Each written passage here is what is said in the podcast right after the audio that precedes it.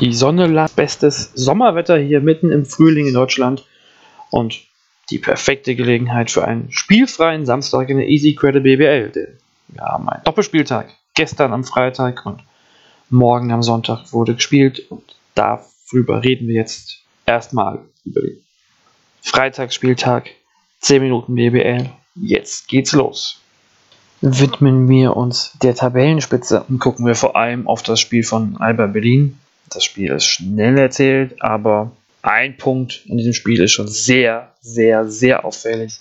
125 Punkte hat Alba Berlin erzielt in Tübingen. Tübingen hat 72 Punkte erzielt.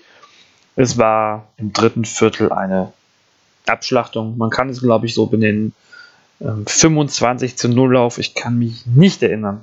Also ich kann mich wirklich nicht erinnern, dass ich so etwas schon mal gesehen habe in der BBL. Die Statistiken darüber gibt es ja leider nicht. Und Tübingen hat im ganzen dritten Viertel keinen einzigen Korb aus dem Feld getroffen, nur vier Freiwürfe gemacht. Ja, aber gut. Tübingen hat sich aufgegeben. Tübingen stand rum, hat zugeguckt, wie Alba Berlin da ein Trainingsspiel abgezogen hat. Aber der Sieg ist wichtig für Berlin, denn es geht immer noch im Kampf um die Meisterschaft weiter, oder um die Hauptrundenmeisterschaft weiter. Und während der Tabellenzweite gegen den 18. gespielt hat, hat der Erste gegen den 17. gespielt. Schöner Zufall im Spielplan. Und ja, die Berliner haben sich ja, die Münchner haben sich deutlich schwerer getan als die Berliner. Zur Halbzeit lagen sie nur mit drei Punkten vorne, aber dann im dritten Viertel haben sie auch aufgedreht. Zwar nur mit 16 Punkten das Viertel gewonnen, aber am Ende waren es auch 22 Punkte Vorsprung.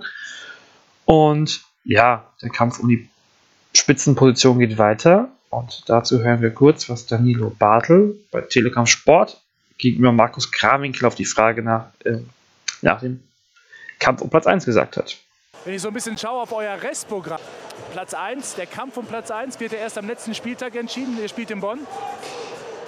Würde ich nicht sagen. Also man hat es ja heute auch gesehen, erster Halbzeit, wir haben uns sehr schwer getan. Es kommen Gegner, die alle, die alle noch kämpfen äh, für ihre Sachen. Äh, alle heiß sind noch, deswegen müssen wir auf jedes Spiel fokussiert sein, sonst ist der erste Platz auch im nächsten Spiel in Gefahr. Ich widerspreche da Nino Bartel nur ungern, aber ich werde, würde es schon tun.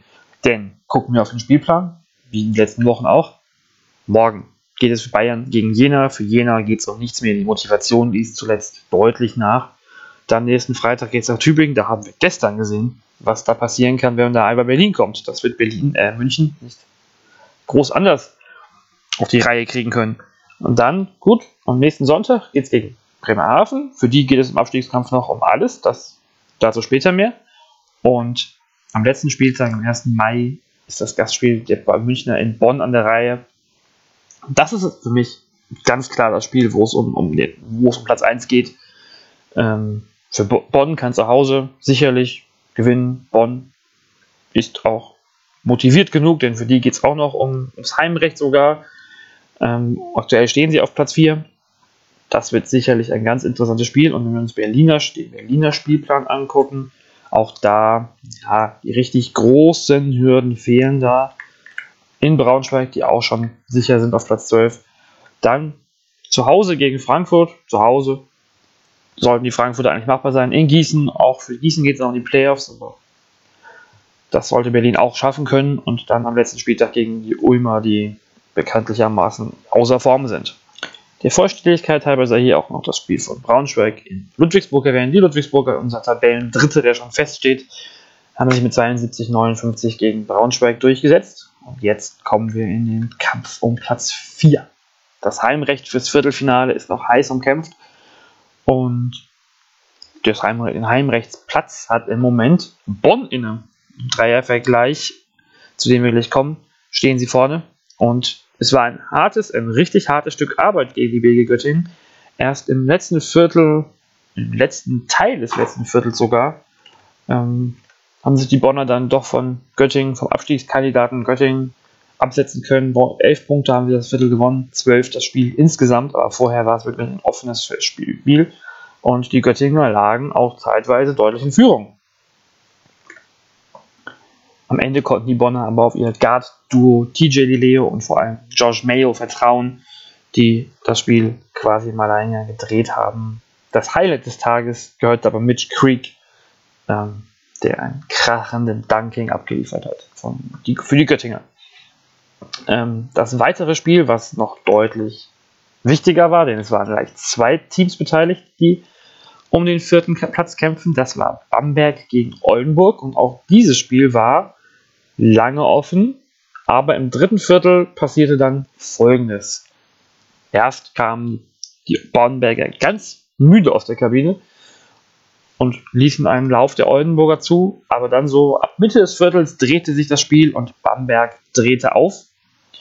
Und allen voran Daniel Hackett zog voraus und nahm sich ein Herz und führte seine Bamberger zum Sieg. Ganz wichtiger Sieg. Jetzt hat Bamberg nämlich den direkten Vergleich gegen Oldenburg gewonnen, genau wie schon vorher gegen Bayreuth.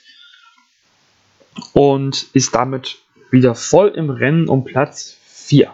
Was sagt Daniel Hecke dazu? Auch das hören wir uns kurz an, was er im Interview nach dem Spiel gegenüber Benny Zander bei Telekom Sport gesagt hat. I mean, that was close to perfect basketball. You, you, you, you hit your shots, you played really great defense as well. We're gaining a little confidence. We get, we're gaining confidence with uh, uh, we have everybody to believe in the system, to believe in the team. You know, as long as we stay humble, we work hard in defense, we help each other. Uh, I think things will things will be okay. And uh, you know, I have uh, full trust in this team that we can make a good run in the playoffs. Soweit der Italiener zur Situation von Rose Bamberg. blicken wir kurz hinter das Spiel von Bremerhaven gegen Bamberg. Bamberg hat sich da ja, zum Sieg gemogelt sozusagen. Aber danach kamen zwei wirkliche Schlüsselspiele. Das gestern gegen Oldenburg und das vor anderthalb Wochen gegen Bayreuth. Beide wichtigen Konkurrenten, beide direkten Konkurrenten wurden zu Hause besiegt. Und ja, Bamberg ist jetzt auf einem guten Weg. Bamberg könnte doch wieder Richtung Platz 4 tendieren. Der Spielplan ist okay.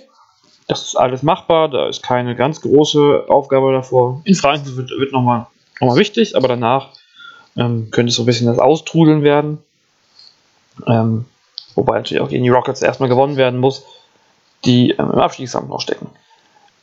Aber, aber, aber, Bamberg ist auf dem richtigen Weg. Das, hat, das sagt ähm, Daniel Hackett wirklich. Man merkt vielleicht ein bisschen, dass die Doppelbelastung jetzt weg ist, dass sich Bamberg konzentrieren kann, dass sie die Erfahrung, die sie gesammelt haben, einbringen und sie sind, Stand jetzt, ein gefährliches Team auch in den Playoffs. Für Bayreuth gab es einen wichtigen Sieg gegen Ulm, 88-75. Allerdings hat sich die Morgan Brooks verletzt. Der Power Forward wird den Rest der Saison ausfallen, zumindest der regulären Saison. Für die Playoffs ist das sehr fraglich. Rückschlag im Kampf um Platz 4 würde ich das mal nennen, aber Sprung auf Platz 8. Im Kampf um Platz 8 haben sich die Frankfurter gesetzt, die haben in Bremerhaven gewonnen. Würzburg hat ja bereits am Donnerstag, das einzige Donnerstagsspiel, gewonnen. Zu Hause gegen Jena. Aber in Benzing ist zurück, ist zurück auf der Bank.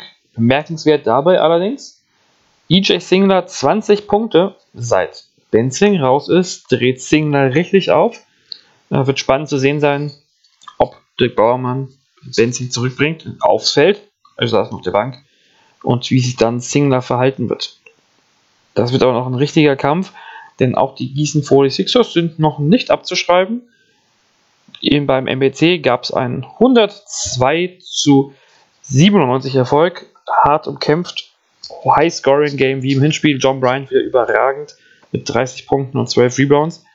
Und Gießen hat im Restprogramm noch drei relativ leichte Gegner. Das sind zum einen äh, jetzt am Sonntag Göttingen, dann geht es nach Jena, für die es ja nicht mehr viel geht. Dann kommen noch kurz Albert Berlin und dann geht es noch zu Bremerhaven, die am letzten Spieltag im Abstiegskampf stecken. Drei Siege und sie sind auf alle Fälle weiter im Rennen um, die, um den Playoff-Platz. Ulm ist dabei gegen raus nach der Niederlage in Bonn, äh, in Bayreuth kann man glaube ich wirklich sagen. Das war's. Kommen wir nun noch ganz schnell zum Abstiegskampf. Während bei Göttingen die Tendenz in Bonn ja wirklich sehr gut war, über 35 Minuten konnten Bremerhaven und die Rockets nicht viel holen in ihren Spielen. Beide haben deutlich verloren. Bremerhaven zu Hause gegen Frankfurt, das ja auch nur kein auswärts starkes Team so ist. Da wird es richtig eng. Es bleibt richtig eng. Jetzt am Sonntag geht es dann für die Bremerhavener nach Bayreuth. 20.15 Uhr. Primetime-Spiel. Während die Rockets erstmal spielfrei haben und erst am Dienstag ihren Joker aus der Tasche ziehen. Es geht gegen Tübingen. Dienstag 19 Uhr. Das könnte also ein richtig interessantes Spiel werden. Denn sollte Bremerhaven verlieren und die Rockets am Dienstag dann gewinnen, würden die Rockets als Team mit Vorsprung in den Abstiegskampf der letzten drei Spieltage, die noch übrig sind, stehen. Das waren 10 Minuten BBL. Jetzt blicken wir nur noch nach vorne. Heute Abend, wenn ihr das heute am Samstag noch hören solltet, heute Abend Pro A Halbfinale. Guckt mal rein, vielleicht auch in die Pro B, auch da ist. Da geht es heute Abend schon richtig um den Aufstieg.